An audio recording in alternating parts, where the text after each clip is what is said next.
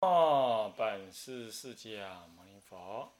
南无本师释迦牟尼佛。南无本师释迦牟尼佛。南无本师释迦牟尼佛。南无本师释迦牟尼佛。南无本师释迦牟尼佛。无上甚深微妙法，无上甚深微妙法，百千万劫难遭遇。百千万劫难遭遇。我今见闻得受持，我今见闻得受持，愿解如来真实义。愿解如来真实义。中国佛教史概说，各位比丘、各位沙弥、各位居士，大家阿弥陀佛。阿弥陀佛。啊，放。好，我们上一堂呢，提到这个分歧里头的唐，呃，隋唐时期，也就是所谓的啊宗派成立期。宗派成立期里头还有一个另外一个动作，也是影响后来蛮深远的，那就是所谓通俗红化。这个这一期事实上是佛教的黄金期，可以这么讲，是佛教最鼎盛的一期。但即使是如此，佛教里头的黑暗面还是不少了啊！这点我顺便讲一下。但倒过来说呢，他做了两件重要的事，呃，几件重要的事。第一个当然就宗派的成立，这里头代表他内部建立的成长，解行都增上很大。但另外一方面呢，他因为国威的强盛，政治的安宁，老百姓安居乐业，那才能够同能够倒过来培养这个。啊，佛教的发展，但倒过来说呢，佛教也因为在这样环境底下，它自己有很好的发展，那也因为有这个环境跟很好的发展呢，所以它又产生了一种往外弘扬的一个什么一个功能啊，啊，一个一个一个一个，是看作时代上的一个一个强大的一个一个特征呢。虽然每个时期呢。都有佛佛法的弘扬，可是这个时期特别要来讲它的通俗弘化有什么意思呢？啊，这里是哪些文里头没讲到？第一，那是以前的弘化呢，还不算是通俗，因为以前出家人自己都忙着去理解佛法、实修佛法。现在不同，现在呢，他自己去忙，当然还是要忙了，每一代的人都要忙着修行。可是因为有过去的基础。而且有大成就者的出现来做导引，做这样之后，整个社会上的学佛的风气影响呢，可以说是相当兴盛的。那么再加上，国家的国家社会的安定强盛，使得老百姓安居乐业之后，当然人心上的那种迷失呢，我想都可能会发生的。在这种情况呢，佛教本身有了足够的内涵，当然社会上有了安顿的环境，那么接着呢，又有那种学法的需要，这三个因缘总合在那儿呢，会促成了这个唐朝佛教，呃，隋唐以来佛教大一统之后的佛教呢，在自身的发展还有宗教建立的同时呢，它。从自身来讲，他要透过弘化来建立信仰，他这个宗派的人的人员，所以他要做弘化。从社会的需求上来讲，因为这个社会的进步安定，造成了奢靡心理的变化。嗯，我怎么知道这个事呢？呃，当时唐朝的女人穿的呢？比现在的印度人或什么人都还要怎么样？不比我们现在的女孩子呢？呃，来的保守哦。她穿低胸的，而且呢，每个人都呃露背，甚至于还露不是露背了，就是穿的很窄、很矮、很逼、很憋。然后呢，男女呢，这女人呢，也去评论男人长得俊不俊、美不美。那么呢，这酒家、花天酒地这种事呢，在唐朝呢，其实到处都有。那么呢，这个在唐朝时代呢，传来了很多西方的音乐。那时候学西方就是啊，胡国也就是所谓的胡人，也就是大肉氏鸠吃什么，乃至印度更远的，呃，这巴基斯坦这类都算是传来的，还有南方南岛各国都有来做生意的。那美国很多人去他那里移民，同样道理，当时也很多人来到中国移民，那么他们传来了很多，到现在你们说胡琴、扬琴有没有？还有什么？还有一种舞啊，还有一种舞啊，叫做胡旋舞，其实就是那种一直旋、一直旋、一直旋的那个。还有琵琶，那些都是都不是中国人自己有的东西。那这些当时在哪里流传呢？不是只有皇皇宫而已，民间也在流传。那么胡人是一个塞外民族，他可不信你什么男男女授受不亲这回事儿，对吧？所以他们当街拥抱。这个事呢，就像你现在看那个洋人一样，清欢，嗯，食欢，熟番跟生番，还这种分别，意思是一样的。他们也是这样，那那种那种所谓礼教观念是儒家之下有的。但是那些对我们来讲是边陲国族，他们就是很单纯的唱歌啊，你爱我，我爱你啊，哥看到妹，妹看到哥，他就这样。在这种环境是这样，所以一个唐朝的大帝国刚好吸纳了这些文化进来。你说那个社会人心是怎么变动？所以你你不要你不要老以为古代就是保守，不要这种想法你这个想法本身就是过度保守，才会搞成这样。好，每个时代有每个时代的现代化跟所谓的堕落，它有它那个时代的堕落。虽然整体的人心是越来越恶了，但是它有它局部性的类似，局部性的类似。呃，我们研究历史可以发现是这样。那在这种情况呢，所以社会红化也显得很需要。所以一方面社会的所谓的开放，政治的统一安定，经济的强盛，造成的社会人心的开放。那社会人心开放之后，就会有迷失，这一定的嘛，是不是这样子啊？那倒过来说，佛教也在安顿的环境底下，大建寺庙，安顿修行，也能够研究经教，也能够安顿修行，解行合一，成就新教派。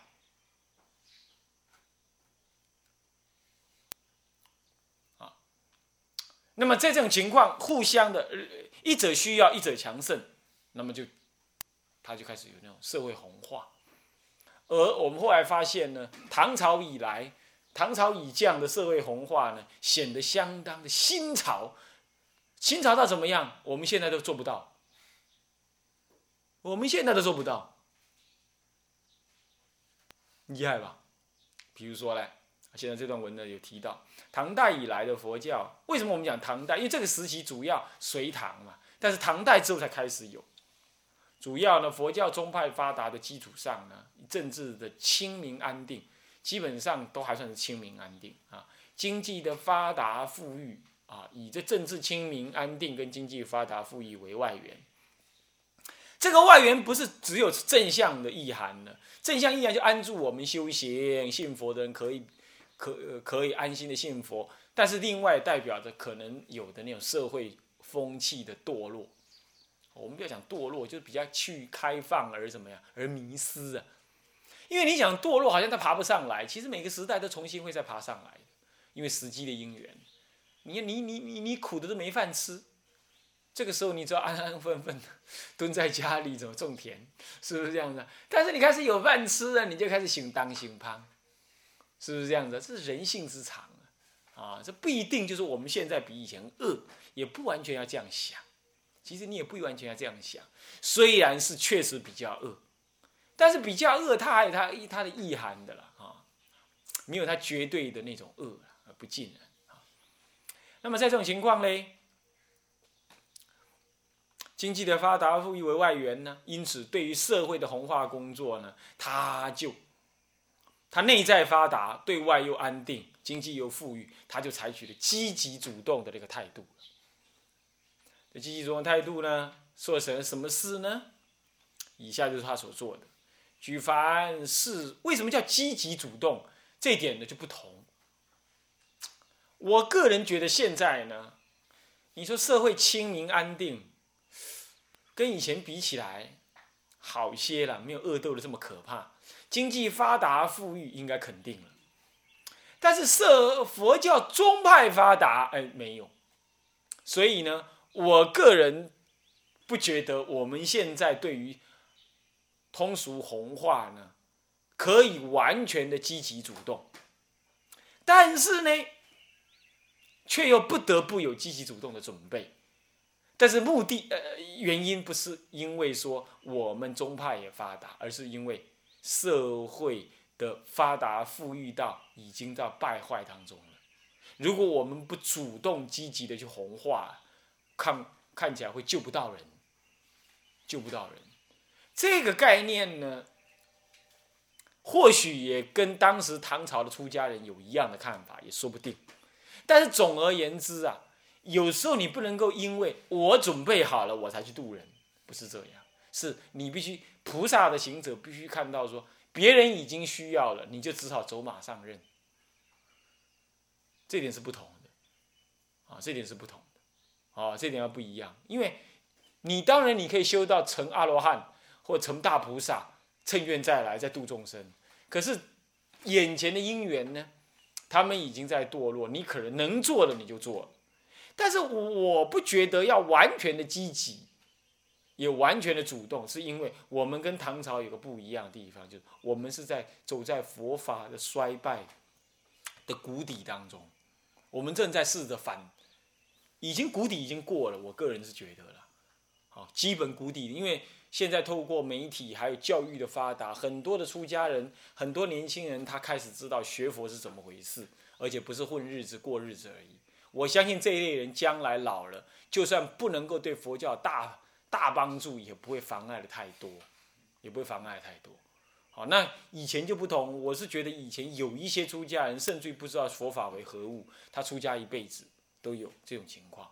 现在这个可能好一点，但是现在也有，因为呢，社会富裕一定会引来很多假出家人、恶出家人、颠倒出家人、斗争为性的出家人、吵那个什么呢，争夺庙产的出家人，肯定未来会产生，肯定未来会产。台湾呢，世代交替还没有真正发生，对吧？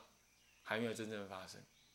啊，这个长老一代呢，长老一代要不就往生之后直接交给女众，啊，那么当然这就没话讲。但世代交替的大气氛还没有真正开始产生，那么这个时候呢，我们担心的那些问题恐怕还看不到，啊。那等到世代交替了。老一代的修行风范呢，在年轻一代如果还没顶上来，然后社会如果更败坏，然后周遭的出家人如果堕落的更快，那那个就危险。所以我们也是在福跟生之间呢，正在努力。我们还有很多机会啊。他们但是唐朝时代，我的感觉研究的感觉是，确实比我们现在有更有理由积极主动，因为他们够强盛。我们不够强盛，我们只是说我们还得救人，所以不得不下去做一些度众生的事。啊，是这样。有人呢也会，他私下会讲一些话，意思就是说，哎，我这么流通录音带啊，这个好名好利。他自己说出家人不要好名好利，他自己在流通录音带，有人家就有名，卖录音带大概有钱。当然，他说对一半，卖录音带有钱，我是肯定没拿到半毛钱的。但是有名，这得绝对有一点虚名，这这是很遗憾，也很很丢脸的事。但是我当时确实衡量过，我的想法是这样：现在的众生要听到恶法很容易，我们讲的固然不是多高的正法，但是终是通俗，还能够让人家听到说不至于太烂的知见。那如果有人愿意流通录音带，不应该为了自己的清高之名而不做录音带的流通。我可以给人家骂，但是我真正的想法。应该更重要，所以我还是决定让录音带流通，啊，流流通是这样。那个时候想法就是已经考虑到这个问题了，到底我要积极主动吗？我有能力吗？这个佛教今天需要渡那么多人进来吗？自己都还没搞好，渡了一大堆人来出家，都不晓得怎么去帮他修行。那要不让他在家好好护持佛法算了，不然你呢，让他看笑话反而不好。所以我没有那么积极主动，但是我特别在这里用到积极主动的态度。是因为以下你可以看到，第一，通俗法会啦、斋生共生斋会啦，这是没话讲。你看他们有一个叫做意义的，意义就是居士的信佛团体，以诵经祈福为主。他们居士自己形成一个团体，有点像我们现在的联社。但是我们现在联社差不多都是什么？都是信净土宗才叫联社，对不对？其他宗完全没有了。人家那个时候不是哦，那个时候他们可以只是为了诵经，不一定为了某个宗派，他们就可以结成一个意义。你可想而知，他们的组织力有多强。我们现在要靠的一个宗，而且才一种宗，禅宗不行了，密宗也没有了，律宗更不可能了。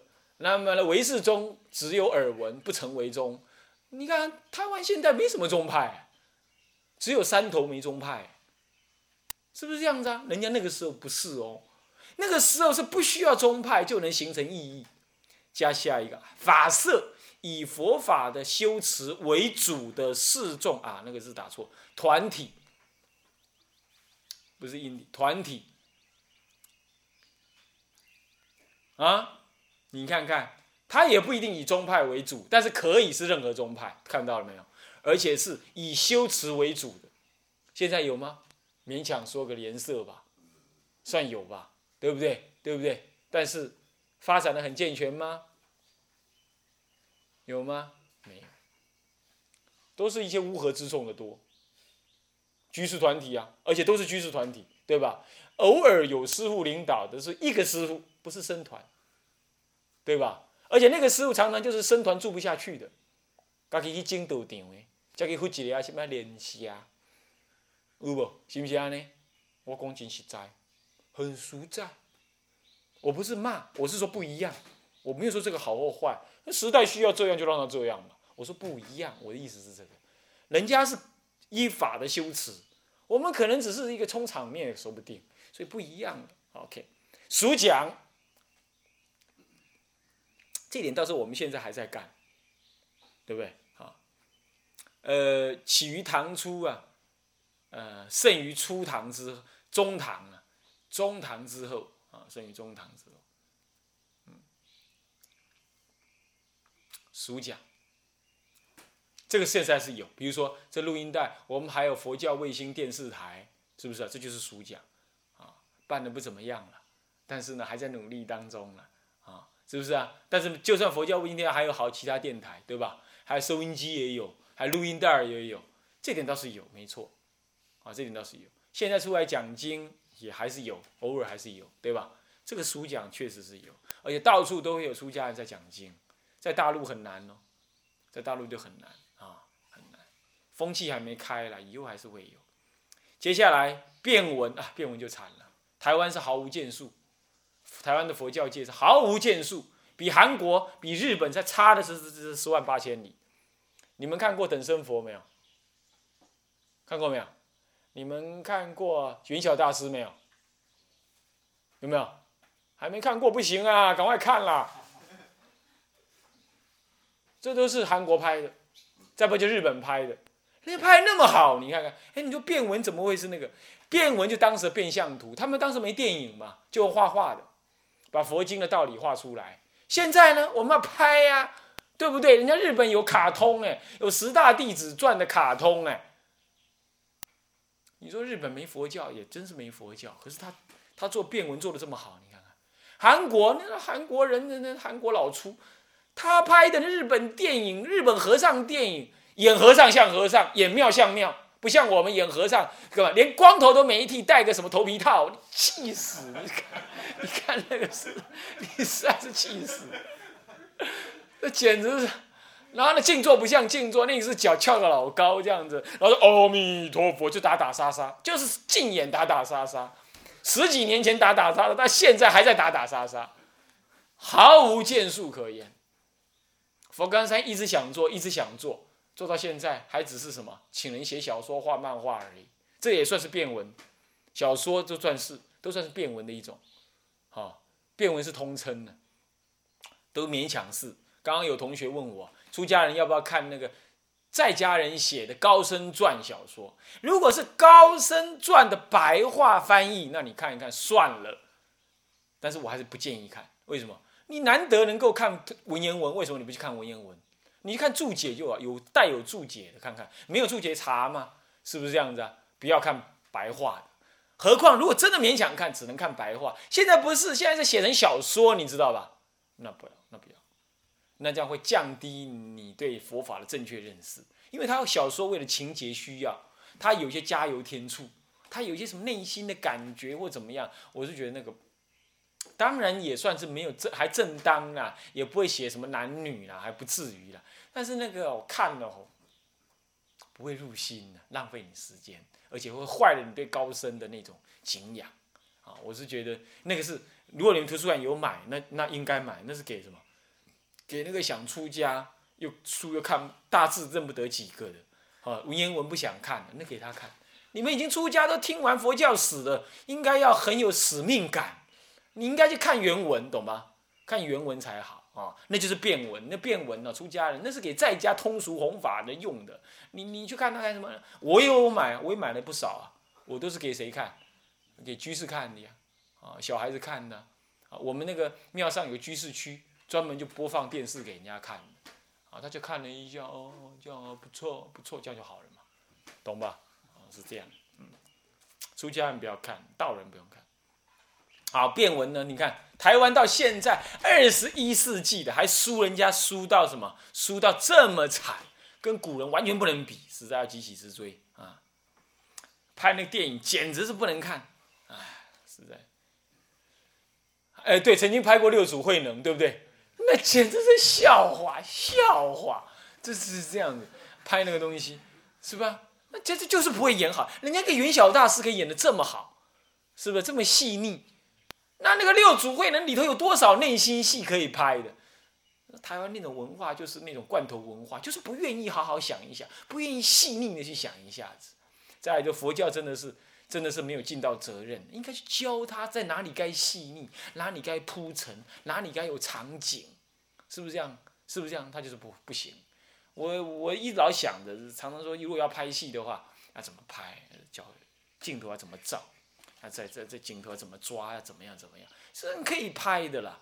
而且哦，如果拍现代出家，人韩国拍好多现代出家人的那个等身佛，就是演说一个人他看到他母亲不对他父亲不争，然后后来甚至害死他父亲，然后他就很冲突，爱母亲吗？对，可是母亲受了这么做了这么恶，我该爱吗？爱了母亲，我是不是让父亲死的冤枉？可是我已经出家，我怎么办？我替父亲，我替母亲，也替父亲怎么样消罪？我把自己人生供佛供掉，所以叫等身佛。你看看，那演这样子的故事多好，对不对？内心的挣扎也有，当中也有他女朋友的事，他在家女朋友的事，中这个有。然后呢，也演了什么呢？也演了，也演了他孝顺的事，而且剧情张力从头到尾都非常棒。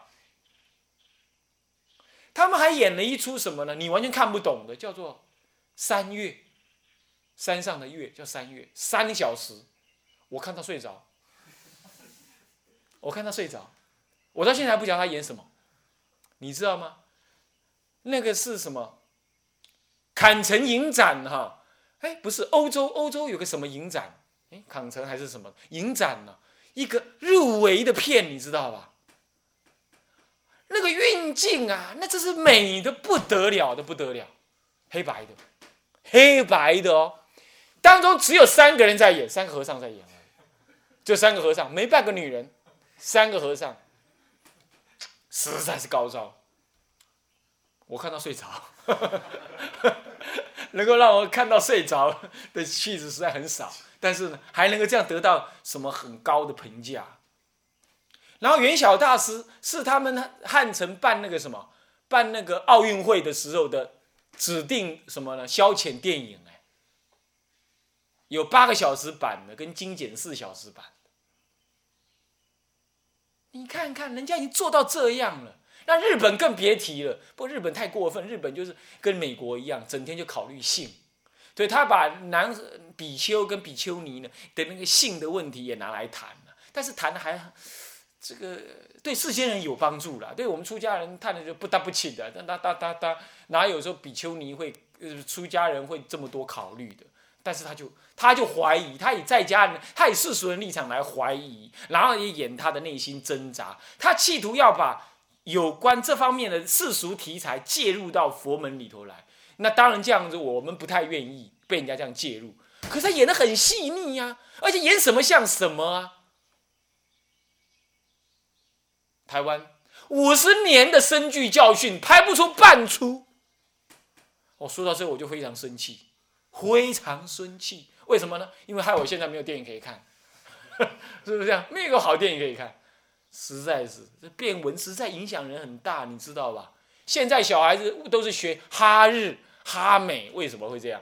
为什么会这样？就是看日本剧嘛，是不是这样？就看日剧嘛，是不是这样？从阿信领头，对不对？一路看下来，他哈到现在，是不是这样子啊？